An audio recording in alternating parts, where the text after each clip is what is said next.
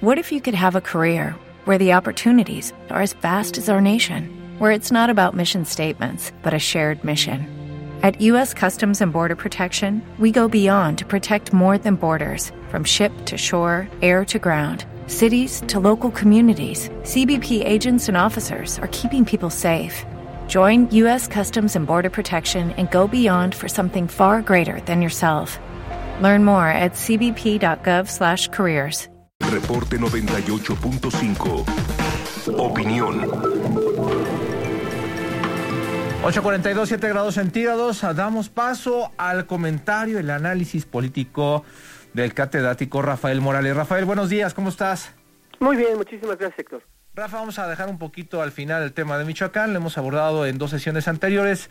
Esta semana, la sesión económica, el foro económico en Davos, Suiza. México lucha por limpiar la imagen violenta del pasado. Por algunas palabras que emitió el mandatario mexicano Enrique Peña Nieto. ¿Qué al respecto de esto, Rafa?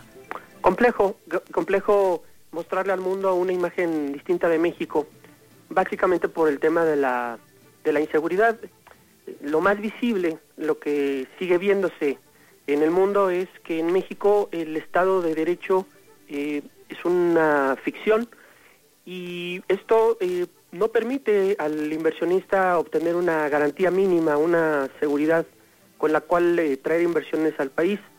Esto es una cosa eh, muy elemental. Eh, cualquier inversionista lo primero que quiere es la seguridad mínima para las personas que van a llegar, digamos, a un nuevo territorio, pero también en segundo lugar que haya lo que se conoce en el mundo de la economía una defensa, una garantía de los derechos de propiedad. Y esto significa, estas dos últimas cosas implican que funcionen los tribunales, que funcione la justicia, que, la, que el aparato, digamos, policíaco, ministerial, eh, consigne eh, delitos eh, y desde luego que esos delitos pues deriven en condenas efectivas. Estas cosas, todo este digamos procedimiento pues en México no opera y lo que sí opera es la corrupción. Entonces, adicionalmente digamos al riesgo de la, de la inversión, la inversión digamos convencional, los empresarios pues tienen que asumir un segundo riesgo que es el riesgo de la seguridad y esto desde luego pues desincentiva a cualquier empresario para traer a México recursos que son tan caros y tan necesarios para los mexicanos en este momento. Entre tanto, también en temas más políticos que se están uh, generando, Rafa, el tema de Morena. Morena cumplió los requisitos para ser partido, lo que dice López Obrador, que están listos para el 2015. Sí, es un hecho.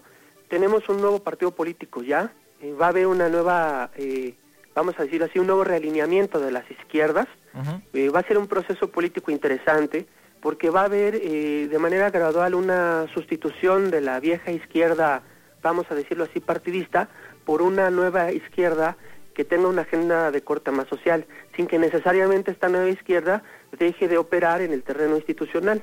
Una cosa interesante, lo primero que vamos a ver es que en el momento en que se le otorgue el registro a esta nueva eh, agrupación política nacional, eh, que se conforme como partido, automáticamente Morena va a tener su fracción parlamentaria sin que necesariamente haya tenido que ir a las urnas, porque va a haber una transición de algunos miembros del PT, eh, muy pocos tal vez de Movimiento Ciudadano, pero uh -huh. sobre todo del PT Morena, que automáticamente van a renunciar a esta fracción parlamentaria de este partido y pasarán a formar parte de manera inmediata a la fracción parlamentaria de Morena. Eh, será el primer caso en la historia de México donde tengamos un partido político que sin ir a las urnas automáticamente tenga sus diputados y probablemente hasta podría tener por ahí una eh, eh, senadores. Eso todavía está, está por verse. Pero lo cierto es que ya tenemos un nuevo partido político que en el mediano plazo va a obligar a que las otras izquierdas se redefinan y desde luego les va a empezar a restar apoyo electoral, que esto seguramente se va a notar a partir del año 2015. También en más dimes y diretes ahora con el PRD, con la izquierda, en respuesta a las declaraciones que hace Marcelo Ebrard, el dirigente Zambrano dice que el PRD no está subordinado al gobierno federal, Rafa.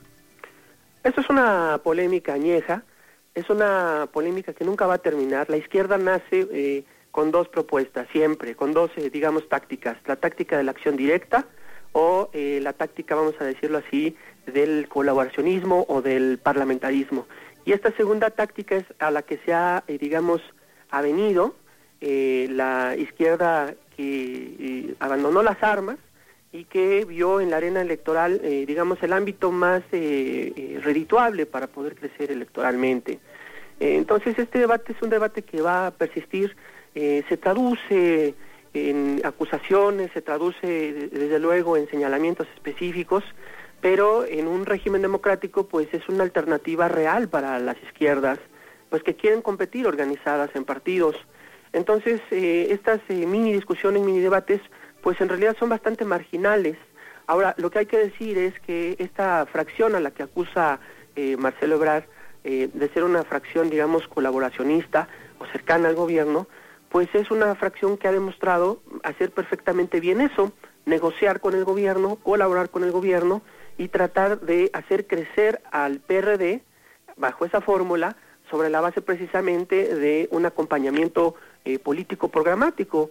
Eso le ha funcionado a esa corriente, conocida muy bien como los chuchos, y el problema aquí básicamente es que Marcelo Ebrard y su grupo pues no han podido ser los que hayan marcado eh, el tipo de colaboración de la izquierda con el gobierno. En el fondo, todo se resume a que pues el grupo de Ebrard pues no ha sido el que haya podido estar precisamente al frente de estas negociaciones y esto desde luego pues pone a esa eh, fracción de la izquierda en desventaja sobre todo para las aspiraciones políticas del propio Ebrard para 2018. Para concluir, Rafa, nada más tema Michoacán, tu balance de estos días con el acceso de la Policía Federal a Michoacán. Héctor, pues confirmamos lo que hemos dicho ya en este espacio, la intervención del gobierno federal en la entidad eh, viene a descomponer aún más el ambiente político, el descabezamiento de facto del gobernador, ya lo habíamos platicado también aquí, la inoperancia de los poderes eh, públicos estatales, lo único que hace es agravar, digamos, el conflicto, porque en el fondo eh, lo que tenemos pues es un problema que está digamos en la cabeza del propio gobierno. Eh, en la última eh, sesión que platicamos pues dijimos que la solución al conflicto pasa por la remoción constitucional del gobernador que desgraciadamente conforme pasan los días pues se va confirmando una y otra vez que hay un acercamiento, un acompañamiento, una, una, una suerte de emparentamiento de los poderes públicos con los grupos del crimen organizado. Entonces, pues aquí la, determinación por parte del gobierno federal, pues ya eh, debe de quedar muy clara, ¿no? Hacia dónde se deben dirigir los primeros esfuerzos para conseguir, en primer lugar, la pacificación y después, en segundo lugar, el desmantelamiento de los grupos que han decidido actuar por fuera de la ley. Muy bien, Rafa, como siempre, gracias por tu comentario. Lo puedes seguir a través de las redes sociales, Facebook Rafael Morales, Twitter Rafael-Morales. Rafa, excelente domingo. Un gusto como siempre, un abrazo. Hasta luego, 849. Tecnología en reporte. Muy buenos días Héctor, un saludo a todo el auditorio de Reporte 98.5. Como cada domingo aquí les vamos a tener pues un resumen de lo más importante en tecnología para esta semana. Y empezamos con los Simpson, que siempre han sido un reflejo de la sociedad, haciendo burla de modas, tendencias, nuevos gadgets. Y ya se habían burlado de Apple anteriormente y ahora es turno de los Google Glass. Este dispositivo pues será el protagonista del capítulo que se estrenará hoy. En el video promocional se ve como Homero Simpson hace uso de las gafas en cualquier situación. Conociendo esta serie pues seguramente va a haber mucha tontería. El capítulo se llama Specs and the City, un juego de palabras entre la serie Sex and the City y también relacionado con estas gafas. En otro tema pues si queremos un refresco es muy fácil, caminas a la máquina que está aquí en el pasillo y asunto arreglado. Pero ¿qué pasa si quieres un coche? Entonces la cosa se pone más difícil, ¿no?